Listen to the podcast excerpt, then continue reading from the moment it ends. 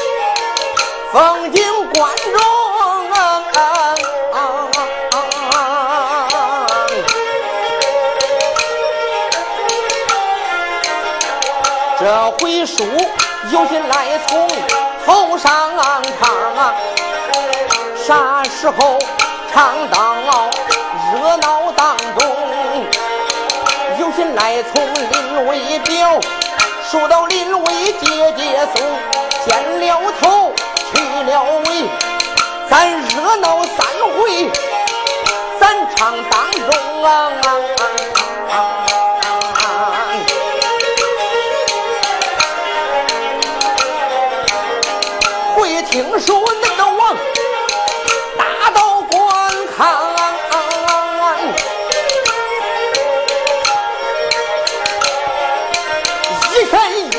跑过来两匹马能行？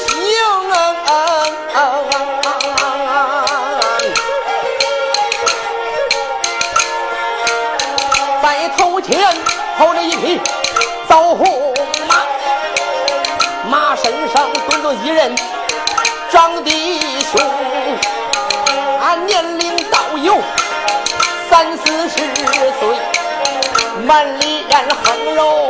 还长了一脸麻子坑扫帚眉长脸眼大鼻子大嘴叉毛腮胡须潇洒前胸只见他扬鞭催马往前跑好像那漏网之鱼一网安托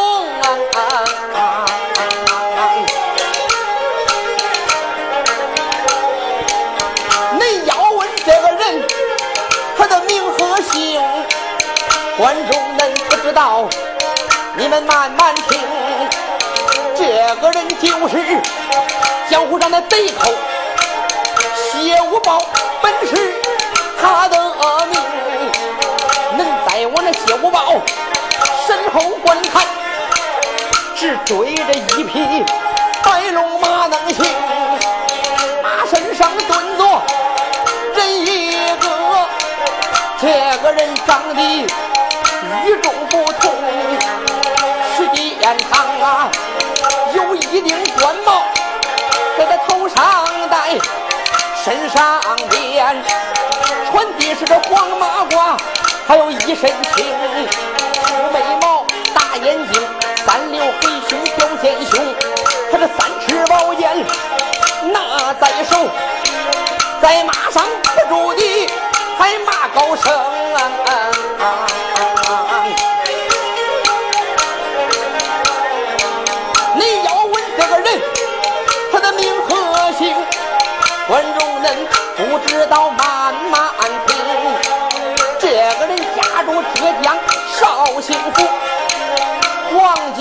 岗上有门庭，祖上姓黄，一个字有一个黄字传万东。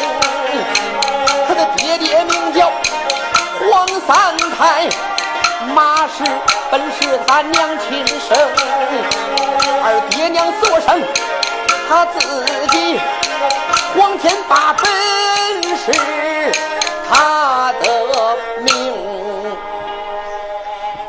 天呢，咱们给大家表演一段施公案。这段故事啊，就发生在大清朝，康熙皇爷在位，大道之上飞奔过来两匹马，前边枣红马上蹲坐一个人，这个人满脸横肉。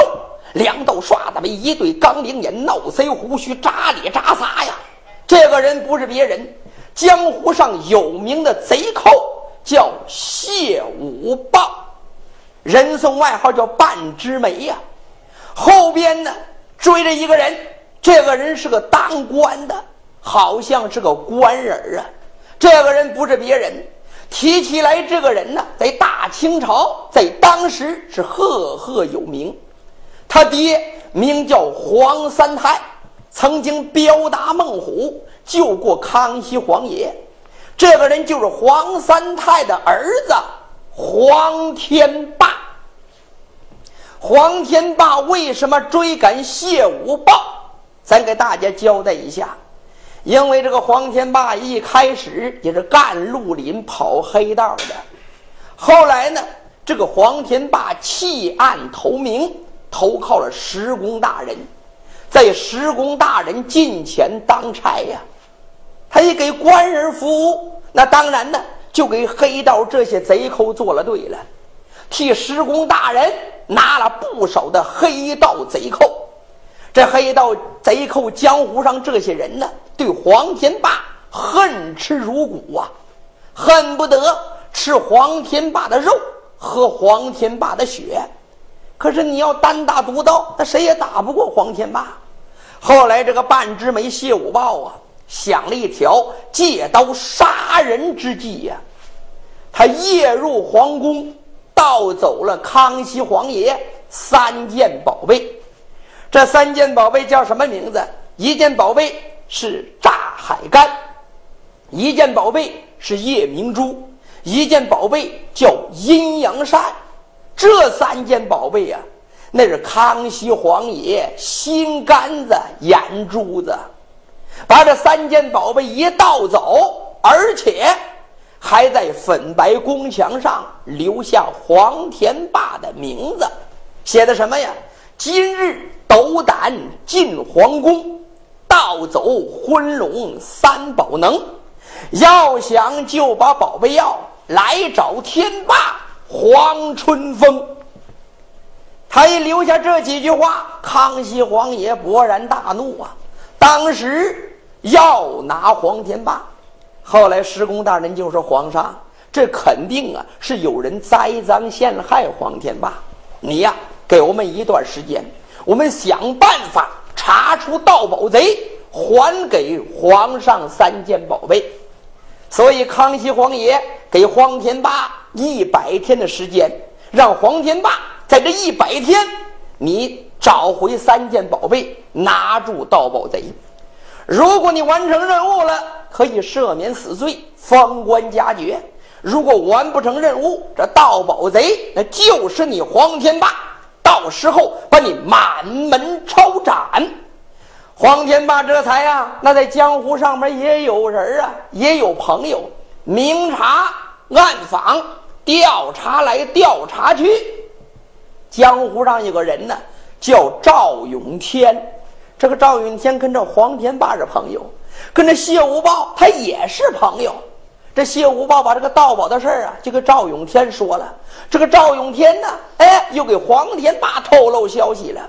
黄天霸一听，闹了半天，这谢五豹栽赃陷害我呀！这才率领淮安府三十六天罡队围住了谢家滩，把谢五豹全家人一百多条人命都给赶尽杀绝了。后来呀，三件宝贝夺回了两件，把这阴阳扇、夜明珠给夺回来了。谢无豹这才带着炸海干逃出了重围。为什么呀？炸海干能避火，能避水，所以这个谢无豹给逃出来了。你说黄天霸能让他跑吗？黄天霸这才后边催马抡剑呐，骂了一声：“谢五豹哪里走？”黄天霸在此背后紧追赶，谢五豹在前边下里真不轻，快点跑，快点跑！跑得慢了难活成谢五宝催马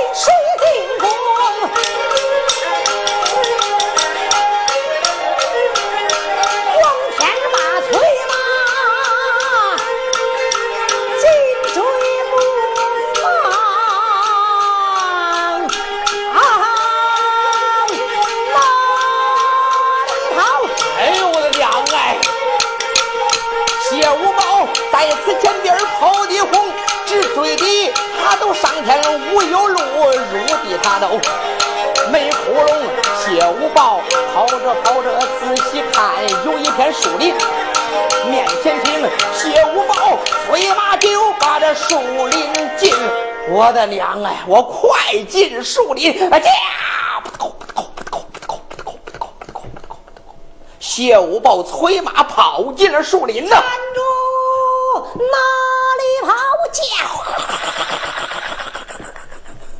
黄天霸这才催马也追进了树林当中。等黄天霸来到树林，把马一勒，吁吁，嗯，哎，明明看着这小子骑着马进了树林，可是追到树林，却发现这小子无影无踪了。莫非说这小子藏在哪棵树背后？不行，今天我把他骂也给骂出来。黄天霸这才高声骂道：“谢五豹，你给我出来！告你说，你家黄爷爷发现你了。”谢五豹就趴在旁边的草窝里边了，动也不敢动，大气都不敢出啊！哼，你小子有种进皇宫偷宝贝，怎么就没种面对你家皇爷爷呢？哎呀，我敢面对你吗？面对你，你就把我杀了呀！你给我出来！我就是不出去。你家皇爷爷已经看见你了。你少给我来这一套！你这叫敲山震虎！你看见我，你早就过来了。哼，这骂了半天了，也没把这小子给骂出来。黄天霸心中暗想：是不是人家已经跑出树林了？我还在这骂呢，不行，不能骂了。我赶快到树林外边，我去找找去。别我在这骂着，时间越长，这小子跑得越远，我也追不上啊。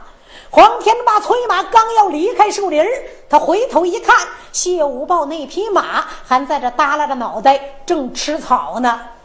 不行，这匹马不能给他留着，我呀，把他的马尾子给他牵走。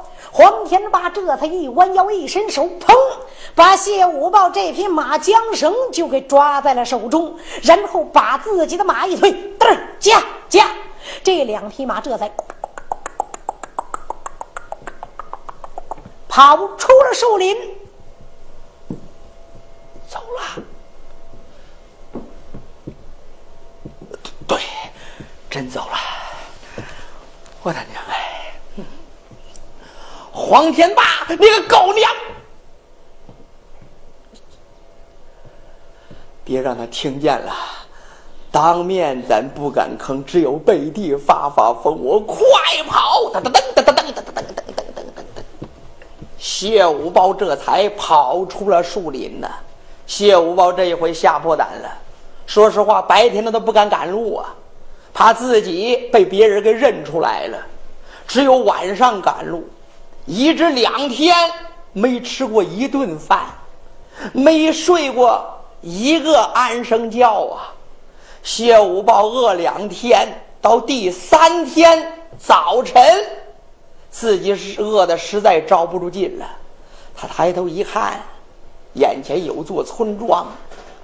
哎，倒不如啊，我进到村庄要顿饭。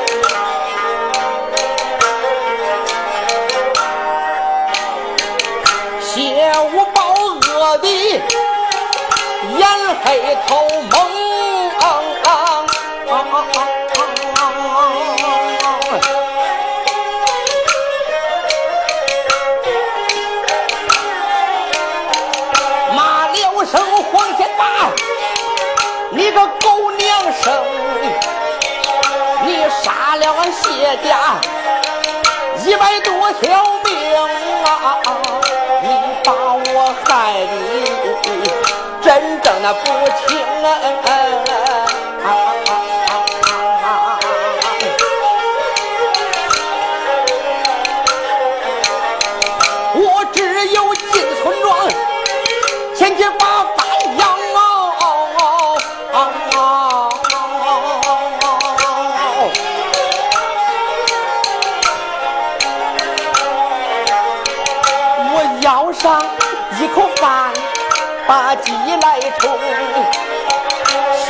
宝心惊胆战，来到村庄外，观只见一个大石碑在这面前停，石碑之上写着大字：“谢五宝上前观看清。”谢五宝来到村庄近前呢，一看在村头立着一领大石碑呀。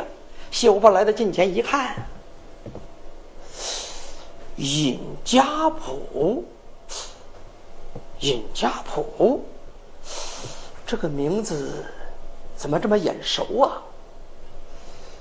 东昌府尹家堡，尹，哎呀，这不来到我的恩师村庄了吗？我谢五豹我当年在这座村庄学过武功啊，我的授业恩师，他他就是尹家堡的。这一回呀，到那恩师家里边，我可以饱饱的、美美的吃上一顿。我不行，到恩师家里边，我谢武豹当年办过不要脸的事情啊！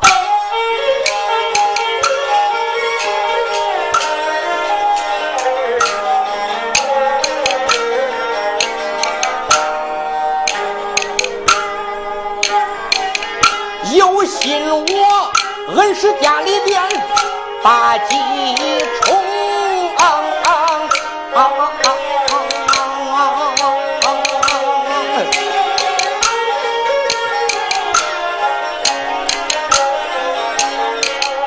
想起我当年办过丢人的事情，尹世红本是我恩师明星，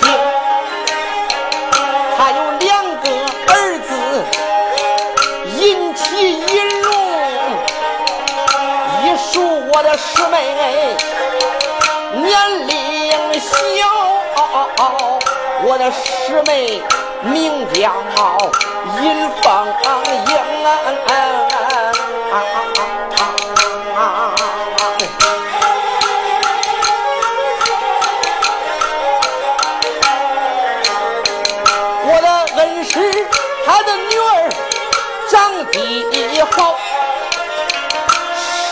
他的模样让我相中。那一年，我偷偷到在师妹楼上，手把着门缝往里顶，我看见师妹她躺在床上昏朦胧。谢武把我年轻气盛，我起了兽性，回门我把师妹抱在了怀中啊。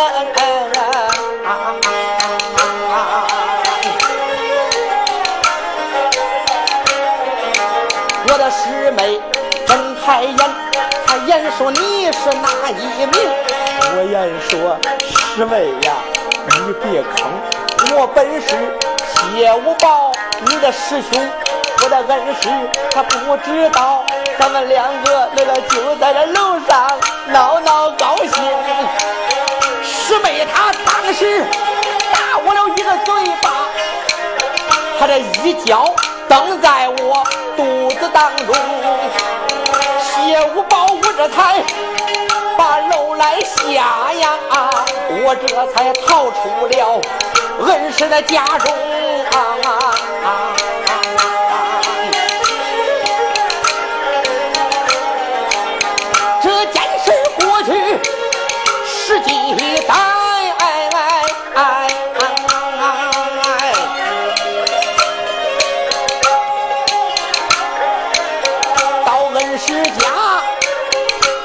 是恩师难把我容。倘若是不到。恩师的府内休报，我饿的实在不轻，眼下我该怎样办？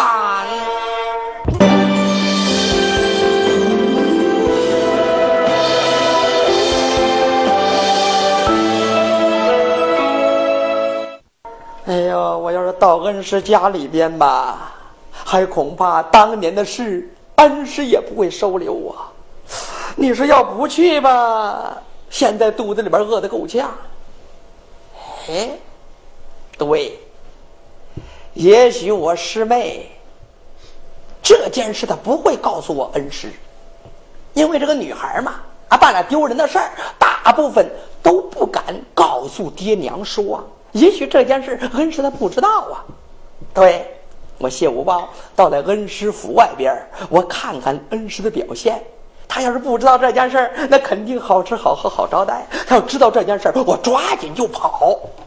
哎，人在屋檐下，不能不低头啊！对，谢武豹想到这儿，他这才进了尹家铺了。一句话就倒在他的恩师尹世宏府门之外。谢武豹一看，哟，哎呀，恩师这座府门还是当年那座府门，不过没有当年这么威风了，毕竟有点陈旧了。哎，青天白日上着门呢。对，嘿，我呀上前叫门哎呀，叫门之前我得祷告祷告，可千万别碰见我那个师妹就行。我师妹她肯定出嫁了，现在在婆家里边住着啊。也许我的两个师弟尹龙、尹启已经成了家了。嘿，不管是谁，只要是不碰见我师妹尹凤英就行。阿弥陀佛呀！有人没有？恩师在家吗？开门！我来了。谢五豹在大门上这么一敲门，就听有人说了一声：“来了，来了。”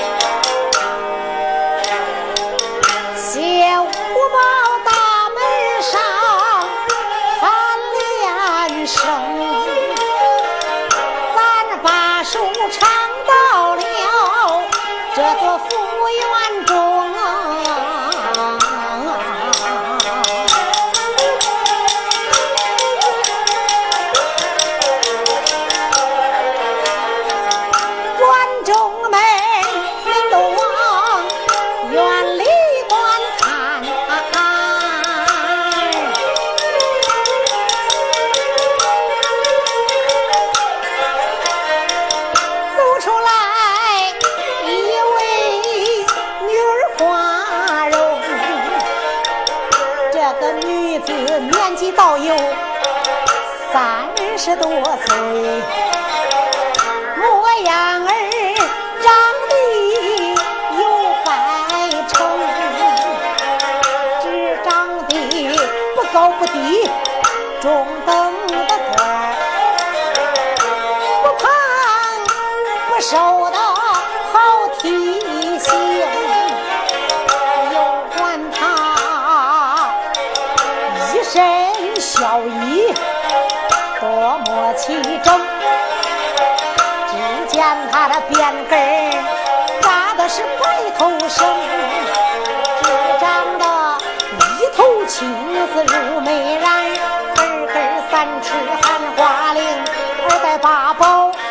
金坠儿，鼻梁当啷啷啷响叮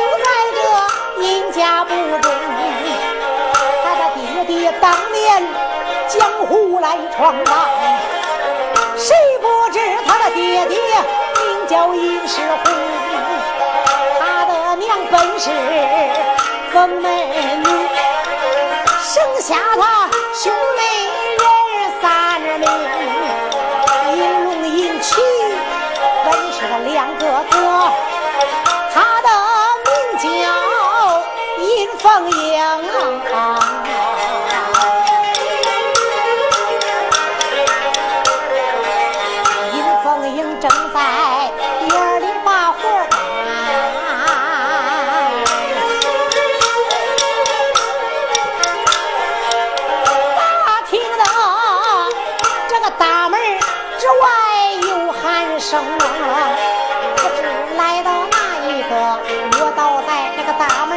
门外边观究竟。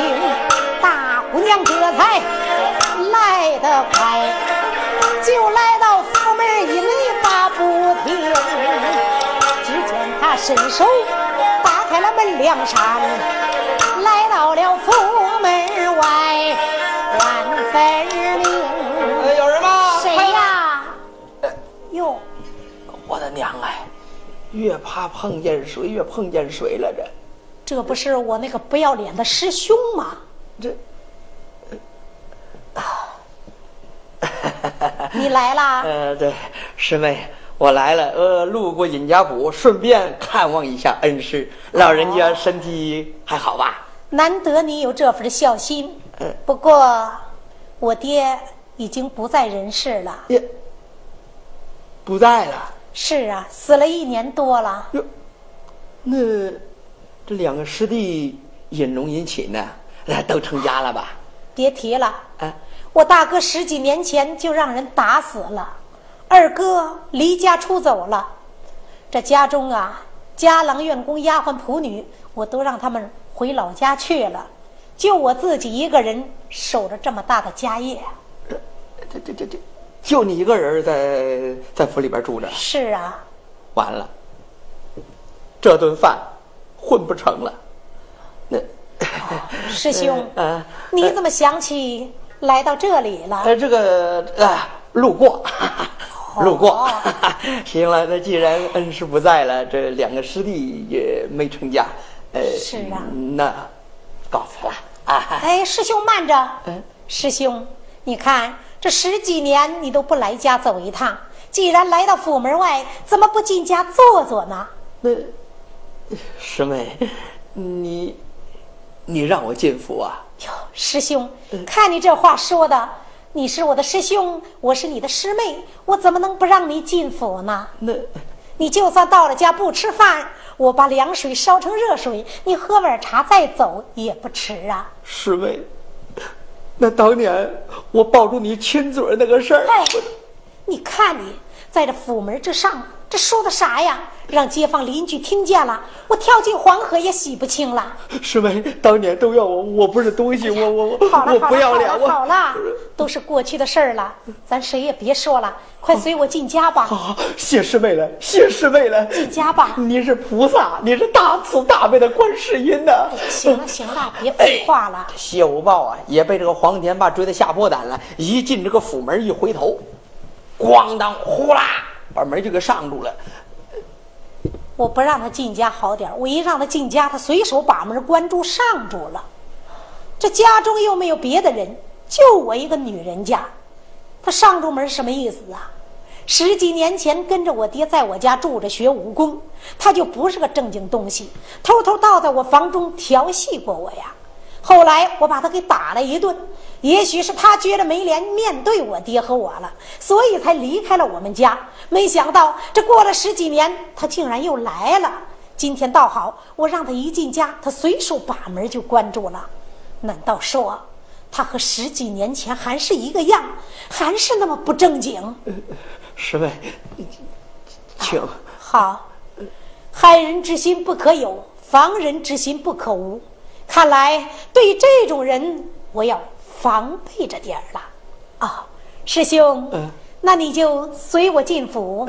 请师兄随我进府啊，请。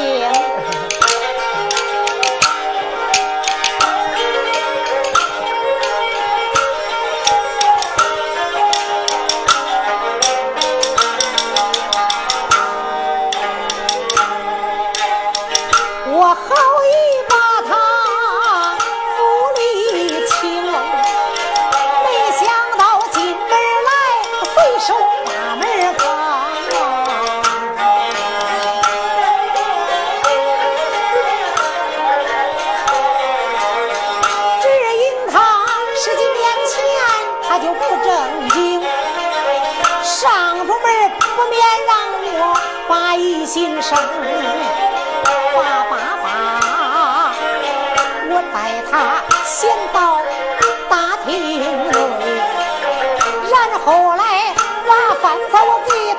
在县城但等他吃饱喝足让他立足一生的闲言碎语别人命只不过因风英我有一身好武艺只要他耍流氓不正经我给他来个不留情啊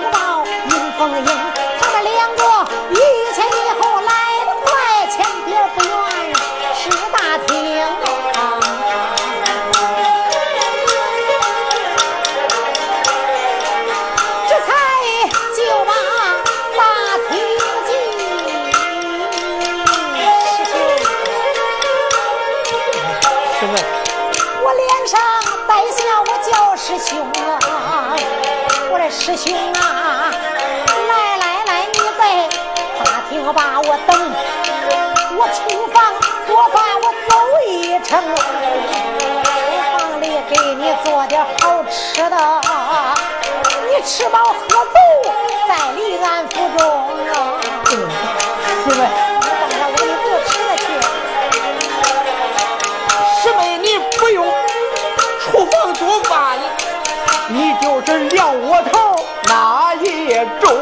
师妹，快把两窝头给我拿来几个。师兄啊，你看你都十来年不来家了，怎么好意思让你吃窝头呢？师妹，我两天多没吃饭了，我求求你，你赶快拿窝头吧。我两天多没吃饭了，快快，越快越好。好好好，我先给你拿点吃的啊。好好好好。这尹凤英一看，心里边想，保证没干什么好事还两天多没吃饭了。还不知道啊，又在哪儿做坏事儿了？瞧这个狼狈样子！快！哎，好好好，尹凤英这才慌忙倒在厨房，然后呢，用这小筐子，然后盛了几个小凉窝头。来来来，你呀，慢点吃，别把你给噎着了。你看你，我说你慢点吃吧，你慌的啊！嗯嗯嗯嗯。谢五豹吃着吃着一看，为啥正当门供着自己恩师的牌位呀？因为这个尹世宏他去世还没超过三年，所以正当中有牌位。谢福宝一看，我作为一个徒弟，我得哭上几声啊！你说哭吧，我还吃着；这不吃吧，饿得够呛。谢福宝呼通跪倒，恩师啊，师兄，人怎么让死了呀？想开点吧，别难过了。是啊，瞧瞧这个狼狈劲儿，是顾让吃还是顾让哭啊？别哭了，别哭了啊！你呀，慢慢吃，我到厨房给你弄几个菜去。好，那多谢师妹了啊！呃，弄弄点咸菜，多烧点开水啊！行了，你慢慢吃啊，我去给你做饭去。瞧你这个狼狈样。尹凤英做饭走了，谢无豹啊，他也是害怕，做贼心虚嘛。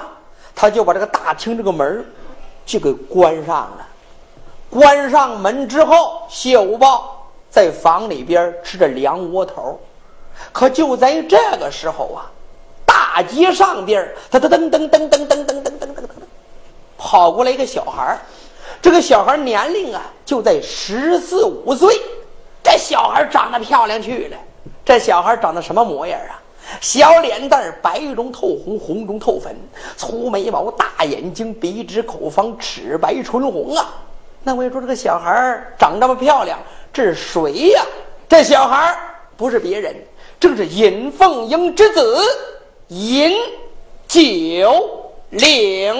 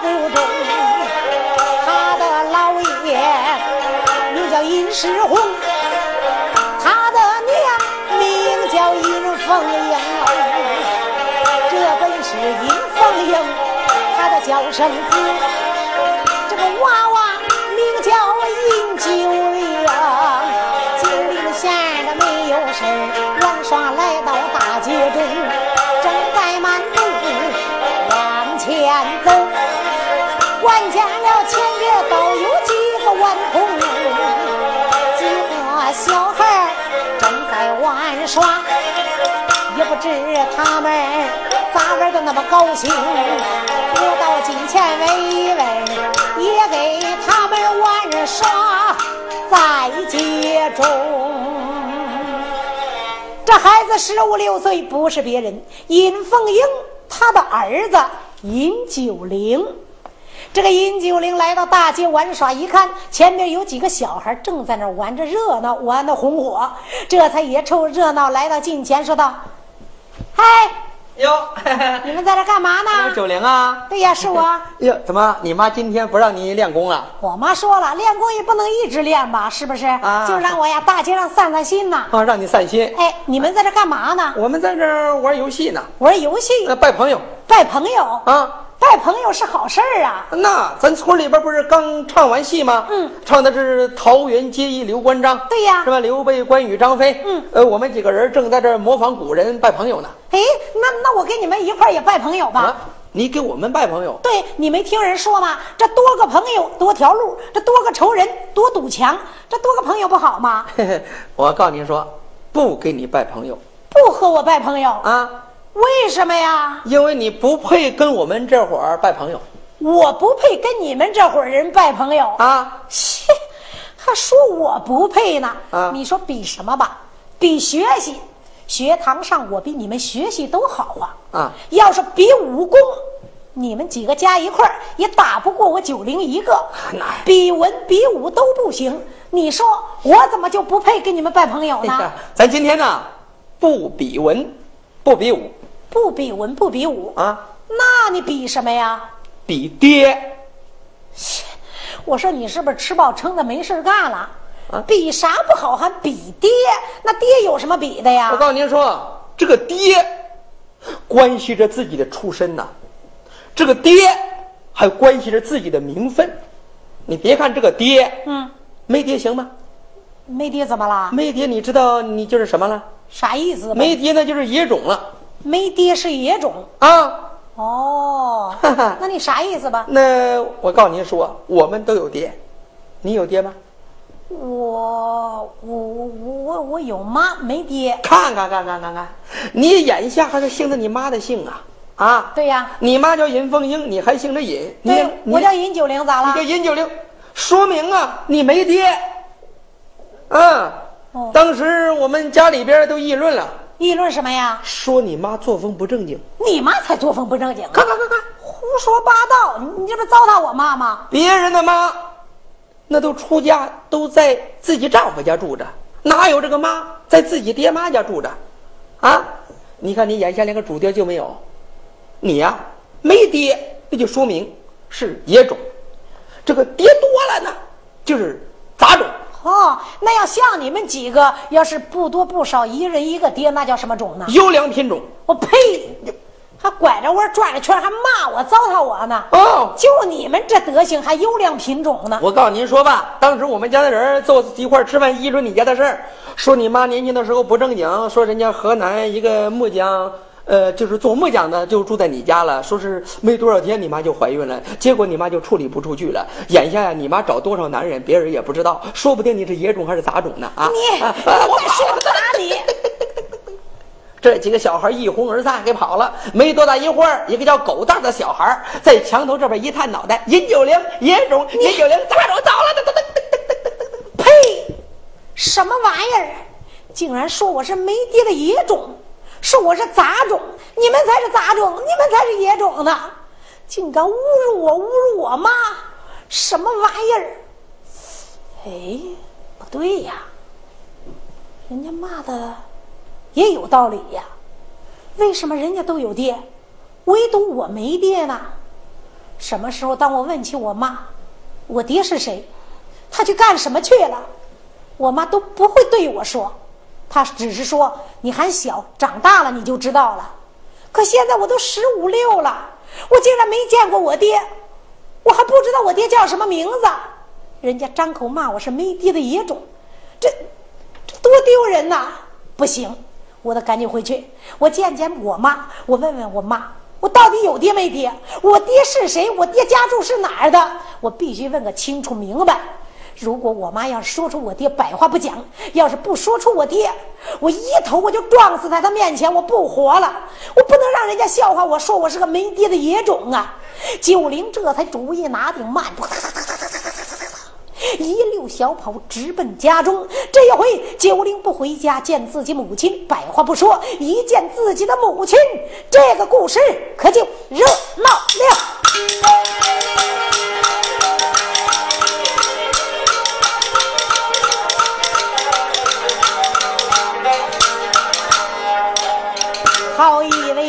英雄黄九龄，漫步这才跑得红，漫步这才往前动，去见俺的娘亲生。经历我如今年长十五六，都没有见过俺爹他的面容，也不知俺爹叫啥名。这一回，人家骂我是野种了，句句骂得我脸皮红。回家见了娘的面，这件事情要问明。我的娘要是报出爹的名姓，一杯狗笑无花名；他要是不报我爹的名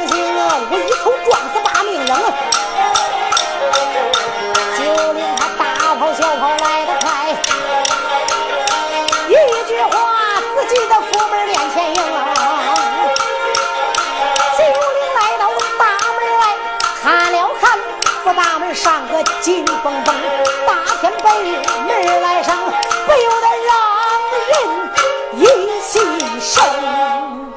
九龄一句话，这才跑到了自己大门之外。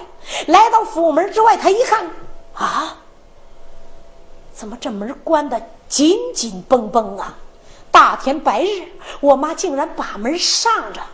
难道说，真像他们说的一样，我妈是个不守妇道的女人？难道说，我妈这个时候正在家里边和别的男人偷情？不行，今天这个大门我不能叫了，不如我偷偷的进府，倒在家中看看我妈在家干什么呢？常言说得好啊，要知心腹事，单听背后言。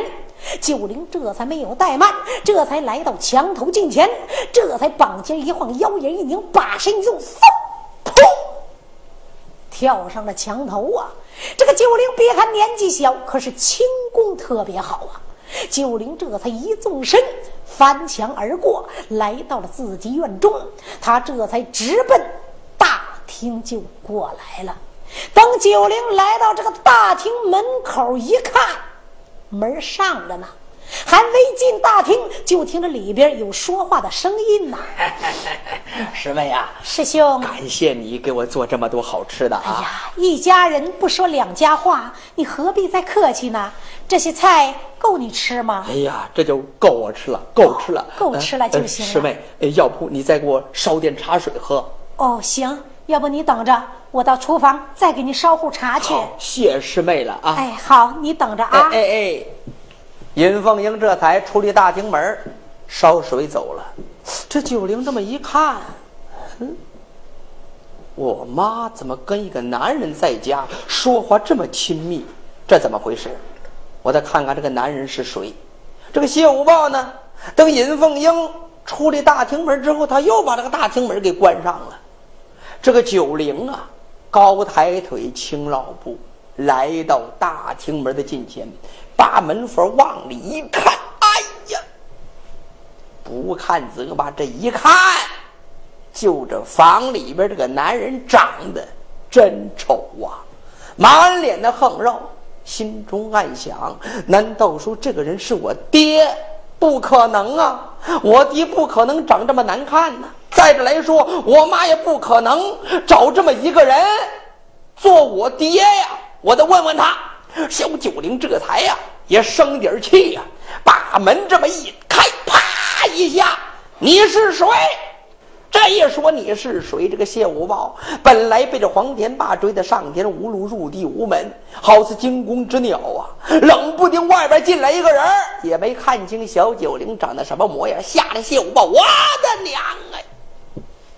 认为是黄天霸追自己来的，慌忙一纵身，噌跳上桌子，啪把这窗户给打开了，然后一纵身，谢无报跑了。他越窗而逃，小九龄愣在那儿了。茶烧好了。哎，哟，儿啊，你什么时候回家的呀？怎么没听见你敲门呢？娘，哎，我问，刚才那个男人是不是我爹？刚才的男人？嗯啊，您弄错了，刚才那个人呐，不是你爹。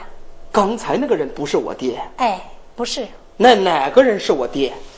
哎呀，孩子呀，你回来就赶紧吃饭，哪来那么多废话呀？